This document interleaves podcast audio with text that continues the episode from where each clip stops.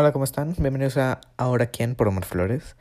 Esta es ya la segunda temporada de el podcast y empezamos con esas noticias. Bueno, con esta, con esta noticia.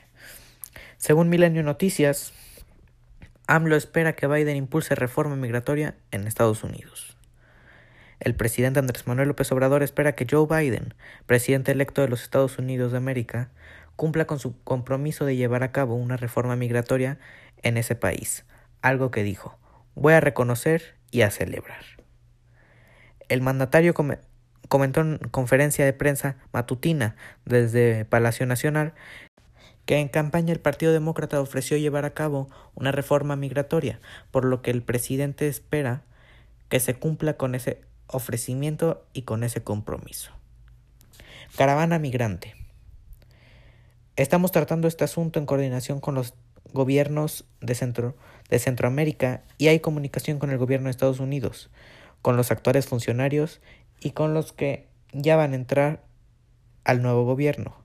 Estamos haciendo propuestas de que se busque el diálogo con los migrantes, esto en Honduras, Guatemala, que se les atienda para que no entren a ningún país por la fuerza, que se les atienda y que se les, y que se les respete sus derechos humanos, informó el presidente. López Obrador recordó que cuando se entrevistó con Joe, Biden, cuando éste era vicepresidente de Estados Unidos, platicaron del tema migratorio e incluso le entregó una carta que es pública. De acuerdo con el presidente Biden, de acuerdo con el presidente, Biden le dijo que se llevaría a cabo una reforma migratoria en el, en el segundo periodo del presidente Barack Obama, pero eso no sucedió. Se ofreció que iba a haber esa reforma migratoria y no la llevaron a cabo. Entiendo que hay siempre oposición por circunstancias no se aplicó. En tanto ante la reforma migratoria en, puerta, López Obrador comentó que se, que se debe plantear el apoyo a Centroamérica y México en una cooperación para el desarrollo y que la gente no se ve obligada a emigrar y él también es sensible a este planteamiento.